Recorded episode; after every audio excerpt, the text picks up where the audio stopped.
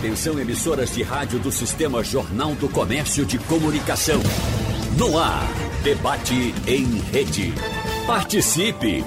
Rádio Jornal na internet. www.radiojornal.com.br Começa o debate, estamos com três competentes especialistas em áreas diferentes e vamos conversar. Eu estava aqui pensando em umas perguntas bem do varejo para começar essa conversa com os senhores. Doutor Corinto, uh, o senhor é médico de garganta, de nariz e de ouvido.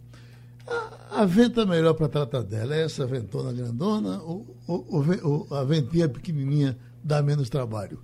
Nem sempre, Geraldo. Bom, bom dia a todos. Nem sempre aquela, é, como você disse, ventona que a gente vê por fora se traduz como um nariz grande por dentro. Uhum. Às vezes a gente pega nariz pequeno por fora, que é um narizinho pequenininho, mas por dentro é uma cavidade nasal ampla. Uhum. Muito mais fácil a gente trabalhar. Um nariz amplo quer dizer mais, um nariz mais fácil a gente tratar, medicamento de, de agir até o final quando a gente pega aquele narizinho pequeno, mesmo por fora que seja um nariz grande, é muito mais difícil a gente trabalhar. A respiração do paciente é mais difícil.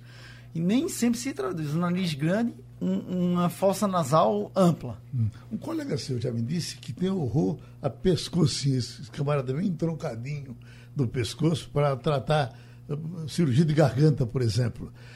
Um, um Marco Marcial devia ser uma beleza para tratar, porque é aquele pescoção de girafa. É isso mesmo, né? É, quando o, o, o paciente tem um pescoço curto, aquele pescocinho quase nem existe, para a gente fazer procedimentos na laringe, através da laringoscopia direto, Geraldo, é muito difícil. Até o próprio anestesista, para entubar, uhum. ele vai ter uma intubação, intubação, normalmente uma intubação mais difícil. Quando a pessoa é mais longilíneo, com aquele pescoço grande, feito do Dr. Marco, Marco Maciel é, é muito, é mais teta. fácil de, muito mais fácil você, você colocar todo o instrumental, de você trabalhar na laringe dele. Agora, ele, aquele pescoço assim, curtinho, uhum. é, a gente já, já, já atribui a esse paciente ser uma intubação difícil, tudo é mais difícil de tratar. Uhum.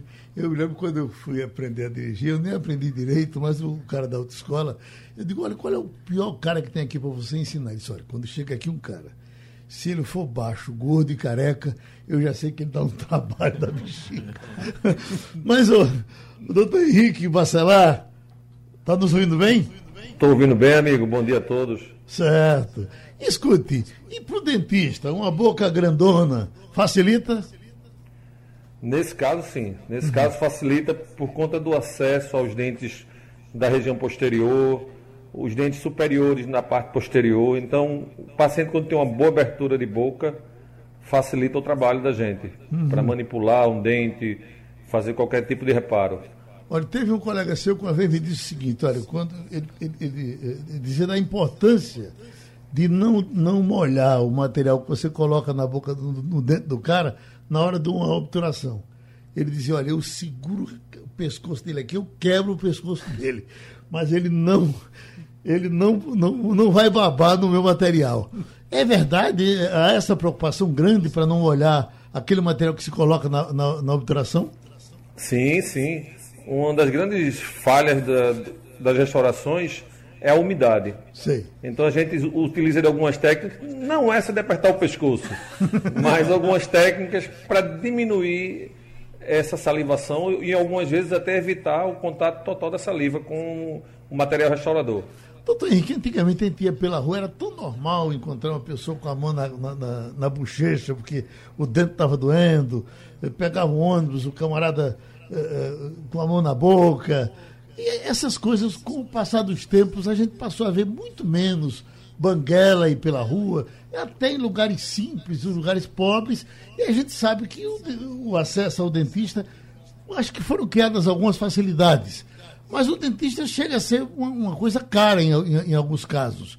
Mas é, é fácil se encontrar o tratamento dentário no serviço público?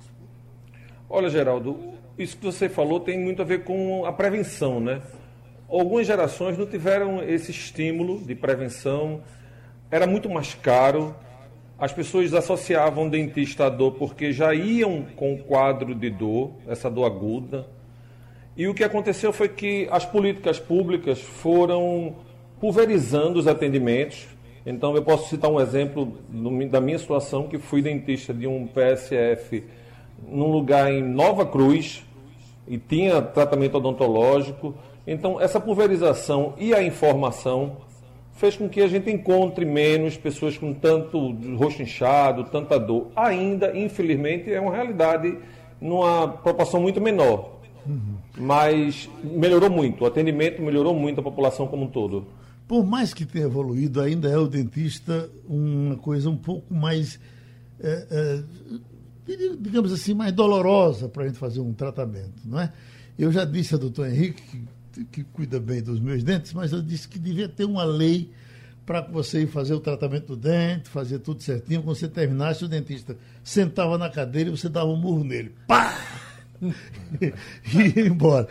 Doutor, doutor Paulo, que é medroso, o que é que acha de tratar de dente, doutor Paulo? Não, não tenho medo, não. Tem não? Não, mas eu sempre peço anestesia. Eu não tenho medo da anestesia. Uhum. É, eu sempre peço anestesia. É, mas não tenho medo, não.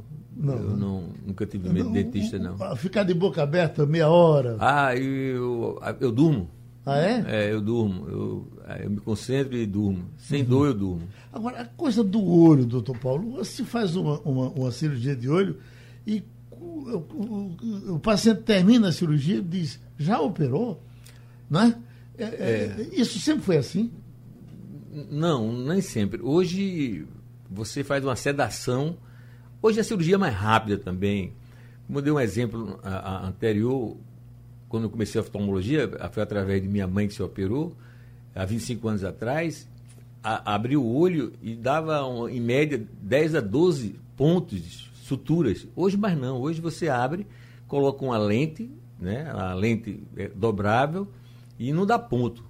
E cede o paciente, porque o paciente, o olho, operar o olho é, é, é, é muito tenso, a pessoa fica com o olho aberto, você tem um, um aparelhozinho que abre o olho, é um ferrinho que deixa o olho aberto e o microscópio, aquela luz muito forte, então você cede o paciente. E muitas vezes, quando eu acabo a cirurgia de catarata, eu digo assim, eu estou limpando e fechando, digo, olha, a gente vai começar a cirurgia agora, viu? Posso começar? Ao paciente diz, pode? Diz, olha, boa surpresa, já terminou a cirurgia. Uhum. Na realidade, facilitou muito. A sedação, é, é, essas drogas, a pessoa pode falar o que durante a cirurgia toda e não lembra mais. São drogas que você esquece totalmente o que falou, o que foi dito dentro da, do bloco cirúrgico. Hum. Doutor Paulo, a, a, cor do olho, olho, um olho verde, um olho azul, um olho preto, eles uh, tem que ter alguma, uh, alguma diferença no tratamento com cada um deles?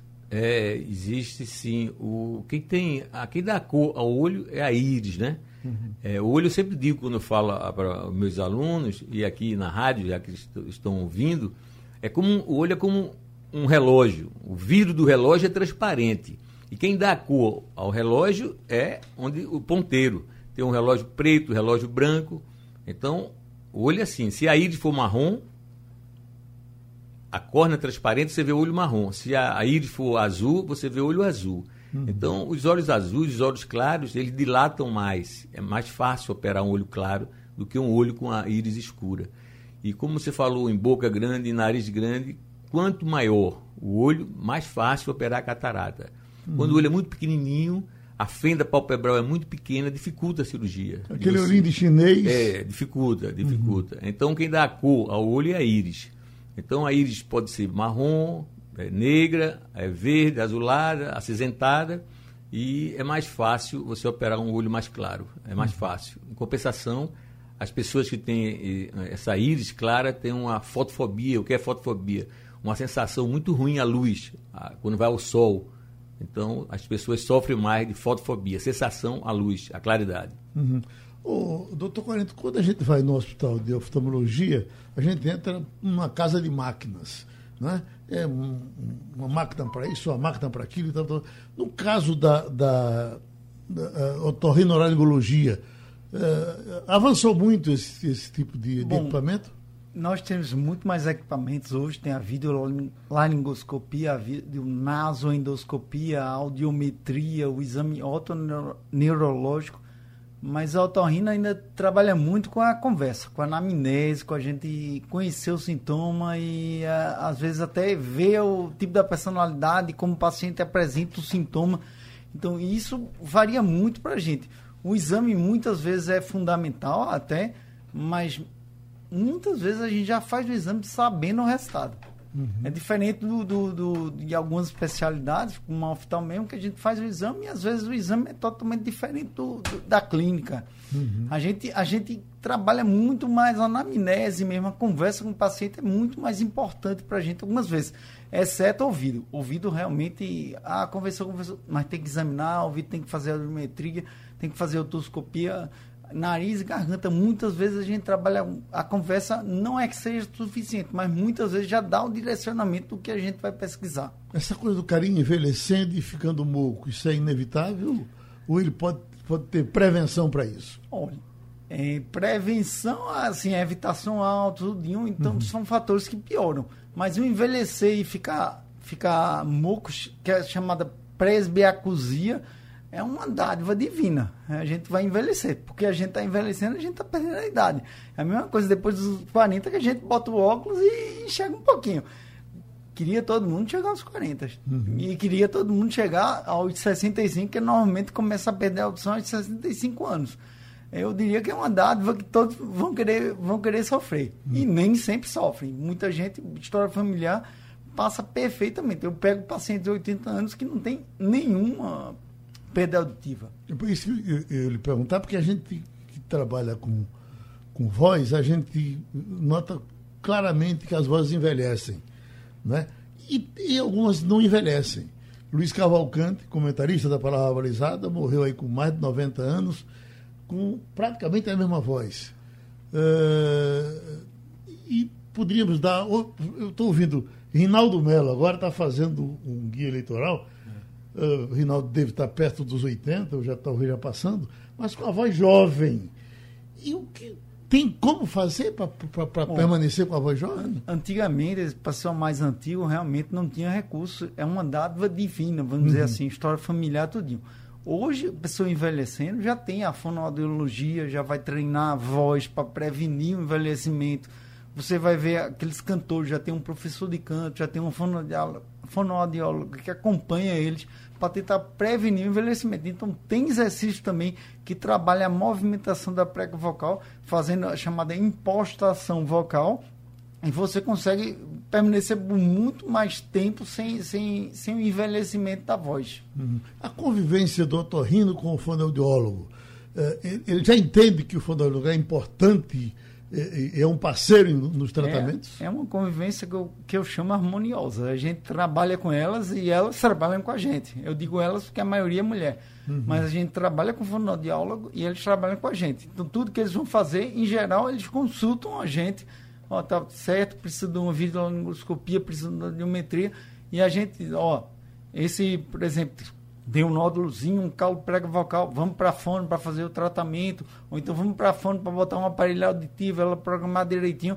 Eu diria que é uma convivência harmoniosa e a gente tem que trabalhar junto. Uhum. Ô, doutor Henrique Marcela, dente de mulher e dente de homem é tudo uma coisa só?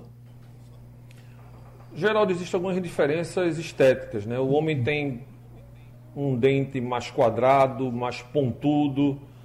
A mulher normalmente tem um dente mais robusto, mais arredondado, com menos ponta, mas a estrutura é a mesma. A estrutura é a mesma e não tem muita diferença não. É verdade que a gravidez interfere no, no, no, nos dentes das mulheres?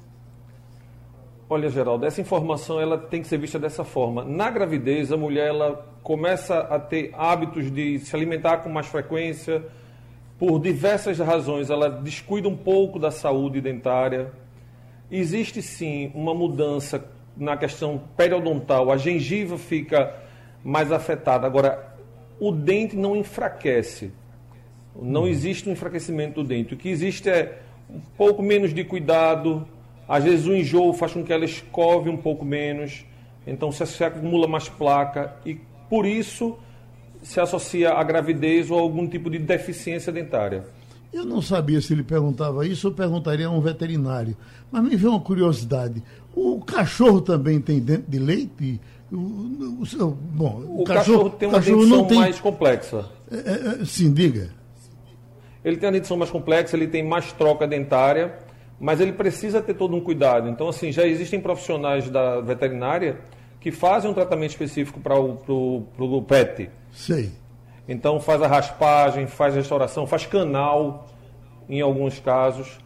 Essa Existe todo esse essa, mercado já. Essa primeira dentição, é, é, é, importante o acompanhamento do, do dentista ou é só pegar, arrancar, jogar o dente em cima da casa e esperar que o outro Não, ela é, ela é muito importante. Então, é? a criança tem, como dente leite, são 20 unidades, né?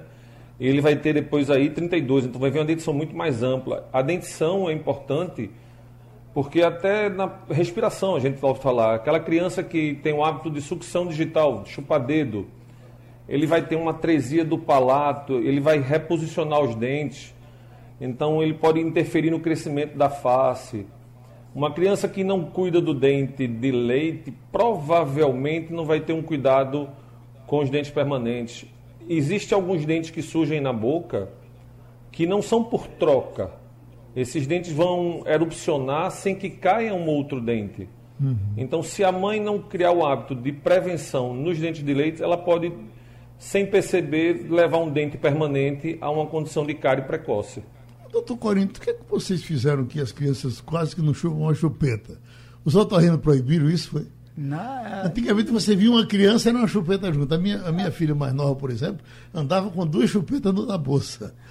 Né? Hoje, ah. é, é raro ver criança com Isso vai muito mais. É, o, o Torrino trabalhando junto com a odontologia para tentar, tentar evitar o, o, o, reposicionamento anterior dos dentes, os dentes para frente, aquele dente dentucinha e às vezes um palato mais alto, como o doutor Henrique falou, que é um característico de uma criança chamada respiradora bucal.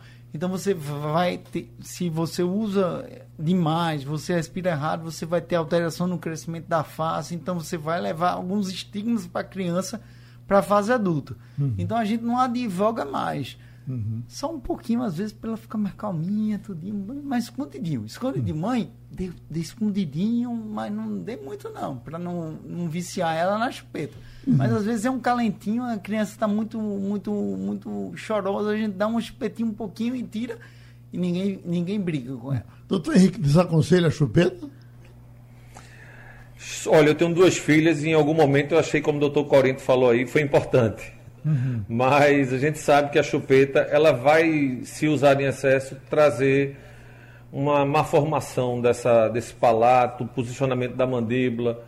Esse respirador bucal pode evoluir no futuro para um apneico ou, ou roncador. Então, assim, a chupeta tem diversas situações que tem que ser evitadas. Agora, no desespero, eu sou, eu sou parceiro da chupeta. Doutor Corinto, um câncer de garganta é fácil de eh, para o otorrino é fácil dele dele eh, reconhecer assim clinicamente eu lhe faço essa pergunta porque nós tivemos um amigo muito querido aqui no rádio José Santana comentarista de futebol que sofreu muito e morreu de câncer de garganta e uma vez o, o otorrino dele me disse olha o câncer de garganta é uma coisa tão alarmante da garganta que até um, um, uma pessoa que não seja da área quando olha para a garganta de alguém com câncer, acha uma coisa estranha. É assim. Olha, é, quando a garganta, vamos considerar a laringe, uhum. Geraldo. A laringe ela divide em supra, glote e infraglote. Quando o câncer de garganta dá na glote, ele se apresenta logo com rouquidão, às vezes com dispneia, com a falta de ar. Então é fácil dar o diagnóstico. Mas quando ele está na supra ou na infraglote, às vezes ele cresce da, do que a gente chama insidiosamente. Ele vai crescendo, crescendo, crescendo. Quando está volumoso, é que a gente apresenta sintomas e dá o diagnóstico facilmente. Uhum. Mas muitas vezes a gente precisa do videolaringoscopia, algumas vezes a gente precisa de uma tomografia quando a gente está suspeitando. Agora, lembrando, sempre câncer de garganta, muito mais comum em quem fuma, quem fuma.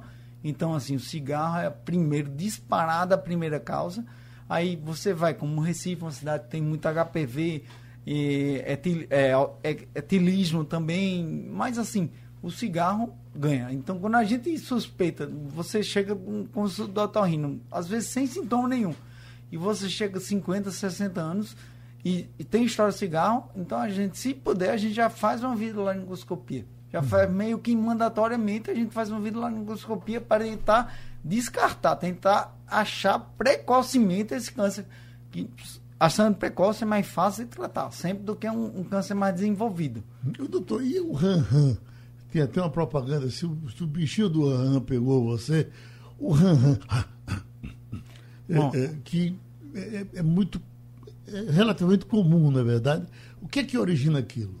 é relativamente comum e agora está demais. É? Porque muitas vezes você vê um, uma entidade que antigamente chamava-se globus faríngeo e hoje a gente chama de refluxo faringolaríngeo, então que causa um, uma esofagite chamada proximal em cima do esôfago, causa uma laringite e você faz é aquele às vezes aquele um que só sai um muco, que sai uma, uma não sai uma secreção mesmo, mas que fica e a gente associa muito, a gente está associando muito hoje, principalmente pós-pandemia, ao estresse.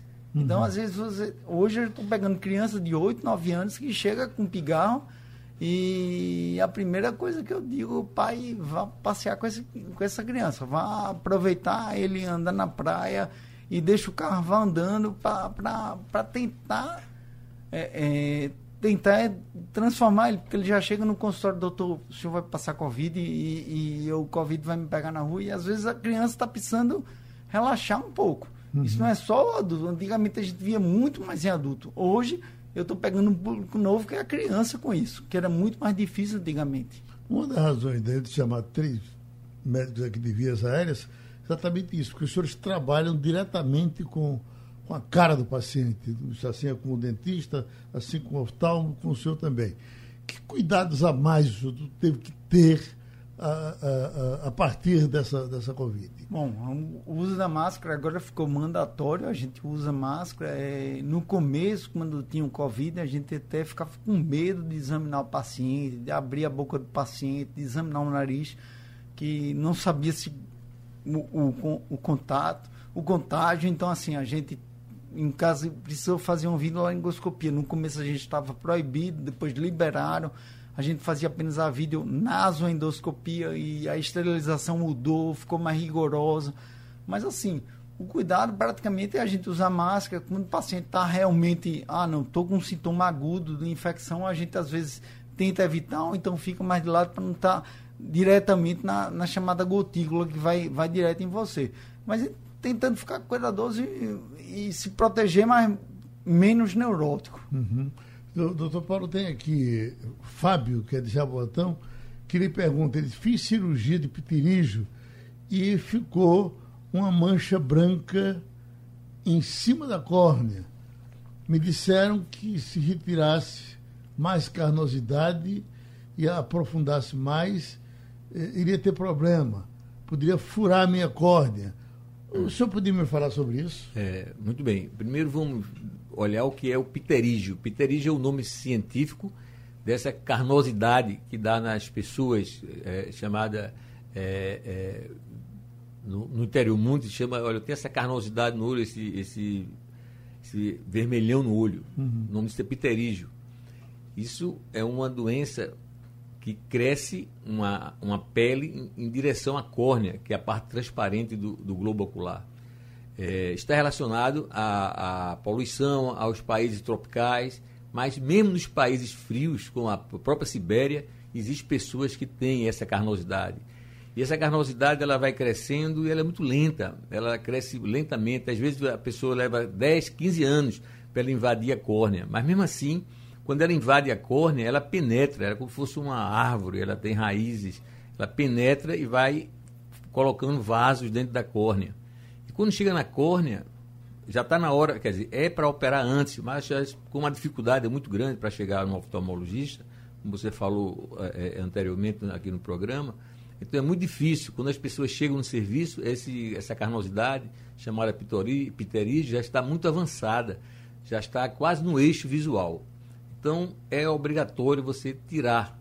O nome disso chama-se exérese de pterígio, é tirar essa carnosidade. E para você tirar essa carnosidade, você tem que cortar, deliminar essa córnea, que é aquela parte transparente. E você tira essa carnosidade, você corta essa carnosidade e fica uma cicatriz. Todo o, o corpo, quando você tira um pedaço dessa, dessa parte, fica uma cicatriz. Às vezes a pessoa chega, doutor, vou fazer essa cirurgia, vai ficar cicatriz? Lógico que vai ficar cicatriz. Às vezes muito tênua, muito fininha, mas vai ficar cicatriz. Então na córnea, quando você opera o pterígio, essa carnosidade chamada vilídia no interior, é, você quando é, faz essa cirurgia, a córnea fica um pouco esbranquiçada, onde essa carnosidade estava em cima. Então fica branca. Então não dá para tirar porque a córnea tem uma espessura. E se você tirar muito profundo, essa córnea vai ficar muito fina. E como o olho tem uma pressão constante, o olho fabrica um líquido constante dentro do olho que dá a pressão do olho. Se for muito grande essa pressão, vai dar o glaucoma. Então você não pode afinar muito essa córnea, porque senão ela vai perfurar. Então essa cicatriz que fica na córnea é a cicatriz permanente. Não deve, não deve retirar essa cicatriz. O que é ter sol, Paulo? É, Tessol é um, é um nome popular, né? Tessol uhum. com C cedilha. Não tem nada a ver com tesourismo, com pterígio. Não, Tessol é aquela doença que dá na, nas pálpebras. Uhum. Todo mundo praticamente já teve um Tessol, né? Que é na, na pálpebra nós temos umas glândulas e essas glândulas fabricam uma gordurinha que cai dentro do olho e lubrifica o olho. Sem essas glândulas nós seríamos cegos. Então a bactéria entra, todo cílio, atrás do cílio existe um buraquinho que existe uma glândula chamada glândula de Meiboom, é uma glândula que fabrica, o interessante é que o ouvinte saiba, que fabrica uma gordurinha que faz parte da lágrima. Sem essa gordurinha, você ficaria cego, porque a gente pisca em média 18 a 24 vezes por minuto. Então, sem essa gordurinha, é como se fosse um motor de um carro, sem óleo. Seria ferro batendo no ferro. Então, a pálpebra batendo no olho ia cegar. Então, a bactéria entra nessa glândula e forma uma acne, como se fosse uma espinha, forma um tessol. Então, o tessol é chamado de ordéulo cientificamente e às vezes esse tessol cura espontaneamente e às vezes precisa de uma ajuda, de um colírio de antibiótico ou uma pomada. Mas tessol é muito comum. Praticamente todo ser humano já teve um tessol e tem aquela fase de baixa de imunidade. Quando a pessoa a pessoa está com estresse ou imunidade baixa, esse tessol aparece mais comumente. Doutor Paulo, tem doenças que chegam aos olhos que a gente, inclusive, estranha e muita gente nem sabe. Tem tuberculose nos olhos, né? É. O, o, o, quando, quando, eu dou, assim, quando eu dou aula aos alunos, eu sempre digo que todos os órgãos estão interligados. Um exemplo, se você olhar um fundo de olho de um paciente, você sabe que ele tem diabetes. Então, todo mundo que tem diabetes tem que ser visto. Então, todo endocrinologista ele pede o fundo de olho que através do olho você sabe se o paciente tem um problema renal, sabe se o paciente tem um problema de diabetes, sabe se o paciente tem um problema reumatológico, porque no olho acontece isso. Uhum. Então, o bacilo de é o bacilo da tuberculose, pode alojar no globo ocular e provocar tuberculose. Uhum. Quando ele aloja no local no, que não seja o centro da visão, você cura. Quando ele se localiza no centro da visão, que é na mácula, aí você perde a visão. Então, de fato, o olho tem uma vantagem muito grande, porque quando você olha o fundo de olho, você sabe se a pessoa tem pressão alta, doença reumatológica, diabetes, e você acompanha.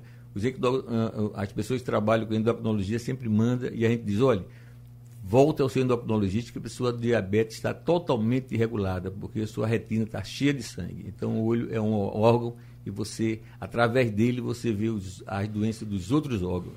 O otorrino que trabalha tão perto dos olhos, que, que correlação existe ou não existe? A maior Uma correlação, coisa que o senhor tem que fazer conjunto com o doutor Paulo. A maior correlação que existe, é o, eu diria, são os tumores ou então alterações no ducto nasolacrimal. Uhum. Às vezes é paciente que fica lacrimejando, por quê? Porque a lágrima, quando produz no olho e a gente não está chorando, ela vai drenar para o nariz. Uhum. E algumas vezes vai ter obstrução dessa drenagem. Então a gente precisa fazer cirurgia ou, ou faz massagem com oftalmo. Normalmente eles que encaminham para a gente, para a gente fazer a desobstrução. Eles vão, canalizam por cima e a gente abre pelo nariz e faz a drenagem do olho para o nariz. Uhum. Doutor Henrique Marcelar, em que situação o dente tem que ser extraído, tem que ser arrancado? Era uma coisa que era tão comum antigamente e hoje é bem difícil. Eu me lembro que tinha um colega seu, o doutor Caetano uh, Manuel Caetano, parece o nome dele, que ele disse, olha, tirar um, dizia aqui no, no nosso debate, tirar um dente é uma coisa tão séria que deveria ter um mandado judicial. É. Ninguém poderia chegar assim, tru, e tirar o dente. É. Disse, olha, porque ninguém arranca um dedo do cara por, por qualquer coisa. E o dente se, tira, se tirava. Hoje, tirava. realmente é um cuidado maior. Em que situação o senhor diz, ó, não dá mais, tem que tirar?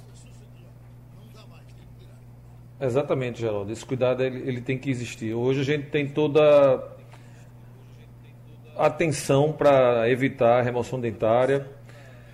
E a gente só parte para essa situação quando vai viabilizar uma reabilitação. Então, um paciente que vai se submeter a um processo de implante, uma prótese sobre implante, e você remove um outro dente que vai dar uma, uma melhora no trabalho, uma resposta no trabalho protético.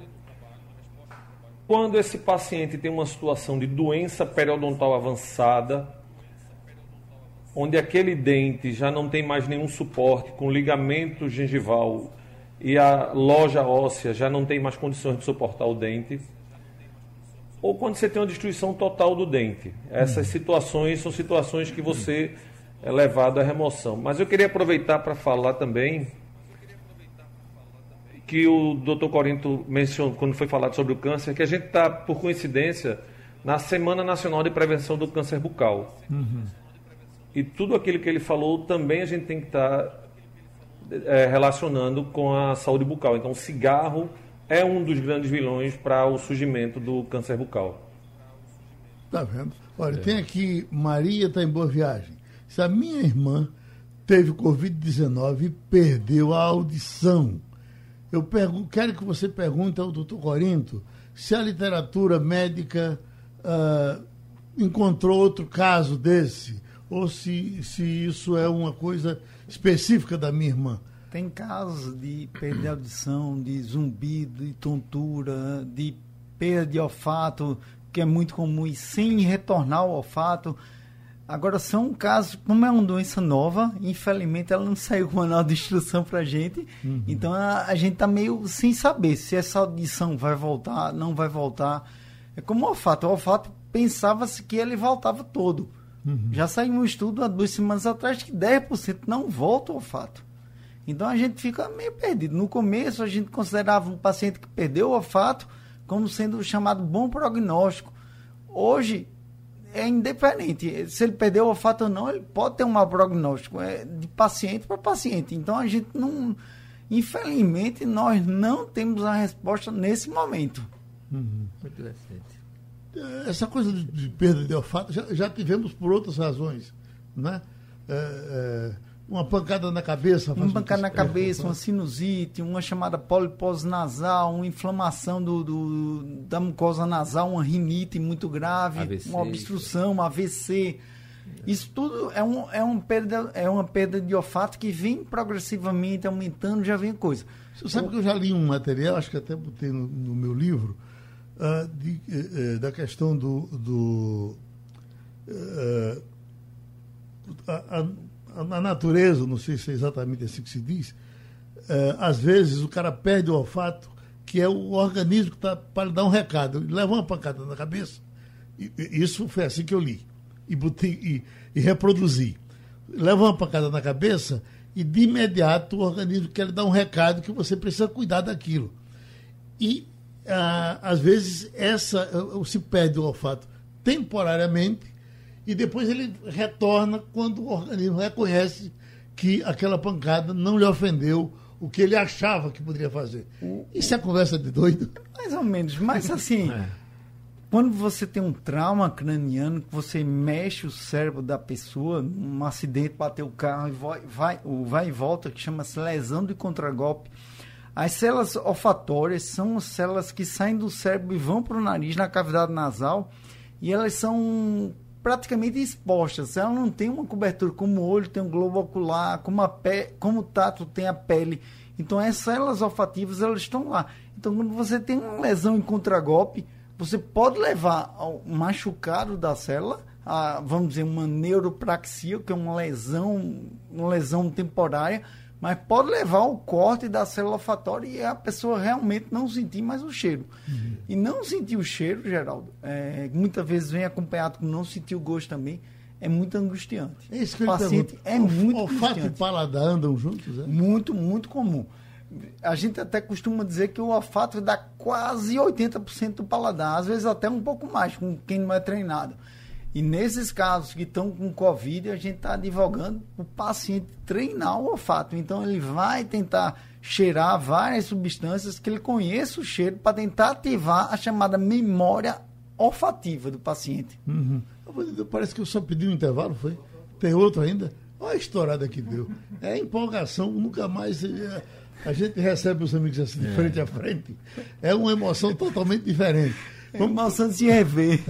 Correndo aqui, o doutor Henrique Bacelar, uh, é, Vermerson está no Jordão dizendo o seguinte: meu filho tem 10 anos, o canino de leite ainda não saiu, está nascendo outro por cima. Qual o procedimento que eu devo ter para resolver esse problema dele? A melhor forma é procurar um, um serviço para poder realizar uma radiografia. A troca dentária do canino vai ocorrer até os 12 anos. Então, se ele já observa que o dente permanente vem aparecendo, vem surgindo, é bom ele procurar um, um serviço, porque pode ser que um colega rapidamente remova esse dente descido. O doutor, o dente de leite, todo ele cai, cai a dentária do, do, do começo ao fim, ou sobra algum e a gente nem nota? O normal, não, não, todos vão ser trocados. Vão ser, né? Mas pode ocorrer de um dente de leite ou outro não ter o permanente e esse dente continuar na boca, ou esse dente tem uma relação tal que o dente permanente muda o caminho de erupção. Então esse dente vai surgir em outra posição, ectópico. Uhum. Então isso tem que ser visto de forma previamente para não ter esse problema no futuro. Qual é a história do dente queiro? Porque, porque, ele, tem, porque ele é queiro. Dente queiro, dente ciso, dente do juízo. É o último dente a surgir na, na, na evolução dos dentes permanentes uhum. e muitas vezes esse dente não tem um espaço suficiente. Esse dente fica num, num ângulo da mandíbula e não vai ter a situação favorável. Então, esse dente recebe várias denominações e é um dente que eventualmente chega na mão do Dr. Corinto pessoas com queixas de dor de ouvido e essa dor está relacionada ao terceiro molar. Sim. Doutor Paulo, eu estava lendo uma matéria na, super interessante sobre a lágrima. É uma médica uh, da Bahia, há 10 anos ela está estudando lágrima. Uh, o que levou ela a fazer isso foi a curiosidade que ela teve com o olho do, do jacaré, certo. Que as pessoas até chamam lágrima de crocodilo, não sei mais o quê.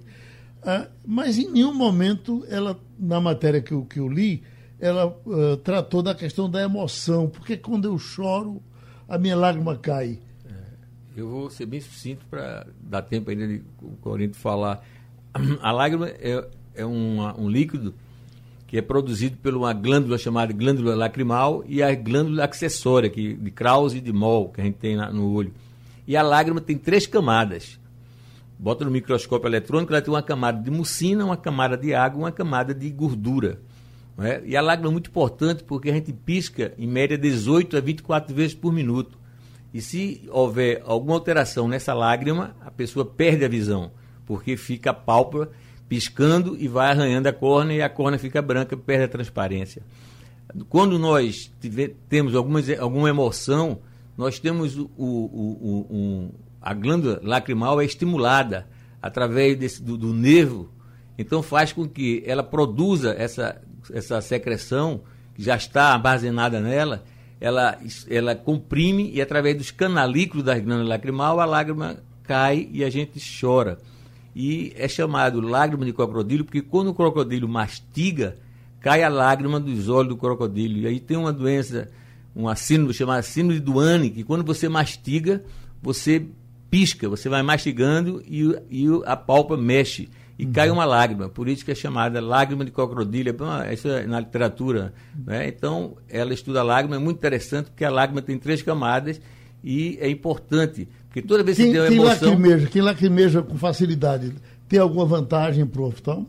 Existe o lacrimejamento epífora, uhum. a, é, que é diferente. Quando a um aumento nessa, nessa fabricação de lágrima é ruim. Porque uhum. quem, quem, quem tem esse problema reclama muito, não consegue ler, uhum. não, toda hora não consegue fazer.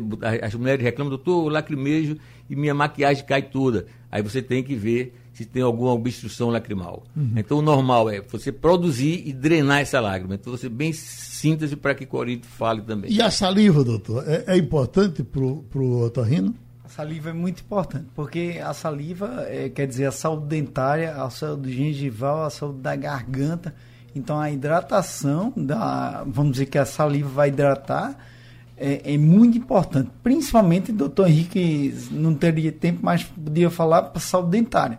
Um paciente que não saliva, que, não, que a glândula salivar, que a parota e a submandibular, que são as principais, não produzem bem, ele vai ter infecções, gengivite, algum periodontite, tudinho, é, glossite, que é a inflamação da língua, ou até uma faringite pela não salivação. A boca seca é um problema do otorrino ou do dentista? Normalmente é dos dois. Dos dois? Dos dois. Que é a síndrome da boca seca. Então a gente tem que investigar várias coisas que podem dar síndrome da boca seca. Tem a síndrome de Jogre, né? Que é Exatamente. Boca, que é, que é o, aí é o reumatologista que entra. Exatamente, o reumatologista. Mas assim, o otorrino o, o, e, o, e o dentista dariam um diagnóstico para é, o reumatologista. Um, posso fazer uma pergunta a ele, que para ajudar, já terminou? Uhum. É tirar a cera de ouvido, porque um, um otorrino disse, nunca tire, porque você... É, é, é antecipa uma surdez. Pois é a gente manda tirar a cera de ouvido com o cotovelo. Se você conseguir, tá perfeito. Exato. É isso, com o é, cotovelo. Isso que é importante. Porque todo mundo catuca o, o, o, o ouvido. Melhor, melhor meio, meio de mexer o, o, no ouvido é usando o cotovelo. É a cera, a cera previne a surdez. A, a cera tem antibiótico e antifúngico. É isso que é importante avisar. Muito é obrigado aos amigos. Paulo Tasso, Corinto Viana, Henrique Bacelar. O programa terminou. Sugestão ou comentário sobre o programa que você acaba de ouvir, envie para o e-mail ouvinte@radiojornal.com.br ou para o endereço Rua do Lima 250, Santo Amaro, Recife, Pernambuco.